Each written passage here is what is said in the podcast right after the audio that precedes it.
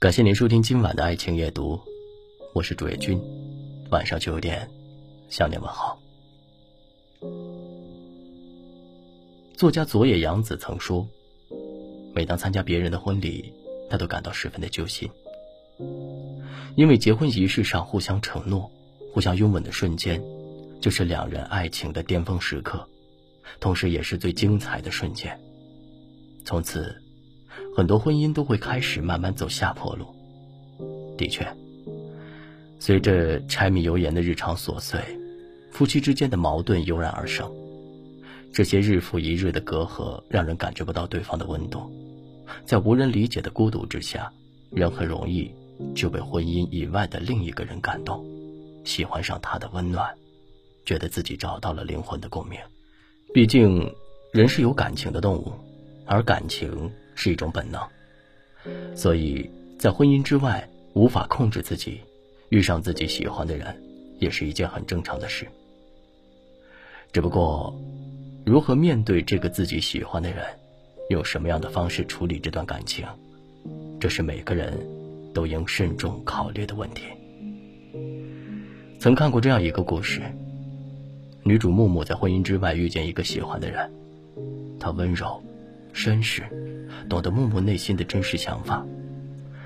与他相处的时候，木木感到了前所未有的轻松，仿佛漂泊的心灵有了归宿了。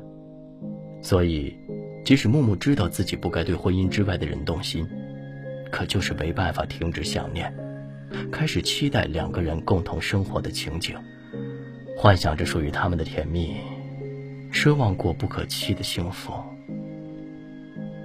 直到有一天，他们碰面的事被年幼的女儿看到，才五岁的孩子天真的问他：“那个叔叔是谁？”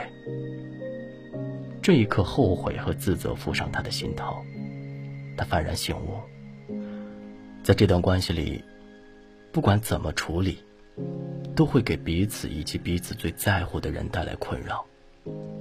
于是，忍痛删除关于对方的一切。将这份关系深深的埋藏在心底，不再有非分之想。也许每个人的生命中都会出现这样一个不可能的人，相遇太晚，缘分太浅，明知无法走到最后，但又无可奈何的煎熬着，心怀一腔深情，舍不得放手。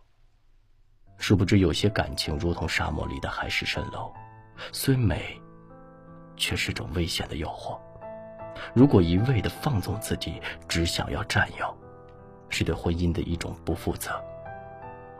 既让自己失去了做人的底线，也置彼此在进退两难的境地。成年人的世界里，除了爱情还有很多，不是有爱就值得横冲直撞的去争取一把。感情面前三思，能够克制自己，才不会毁了自己的家庭，才对得起自己的良心。说到底，婚外之情最好的选择，其实就一条路可走，那就是好聚好散。在它最美的时候凝固起来，让它成为偶尔想起的慰藉，而非时时缠身的煎熬。对于婚外的那个爱人，把他深深的放在心底，默默祝福，不打扰，不纠缠，过好自己的日子，经营好。自己的生活，这就是最好的结局。我是朱月君。如果今晚的内容触动了你的心扉，请分享到朋友圈吧。晚安，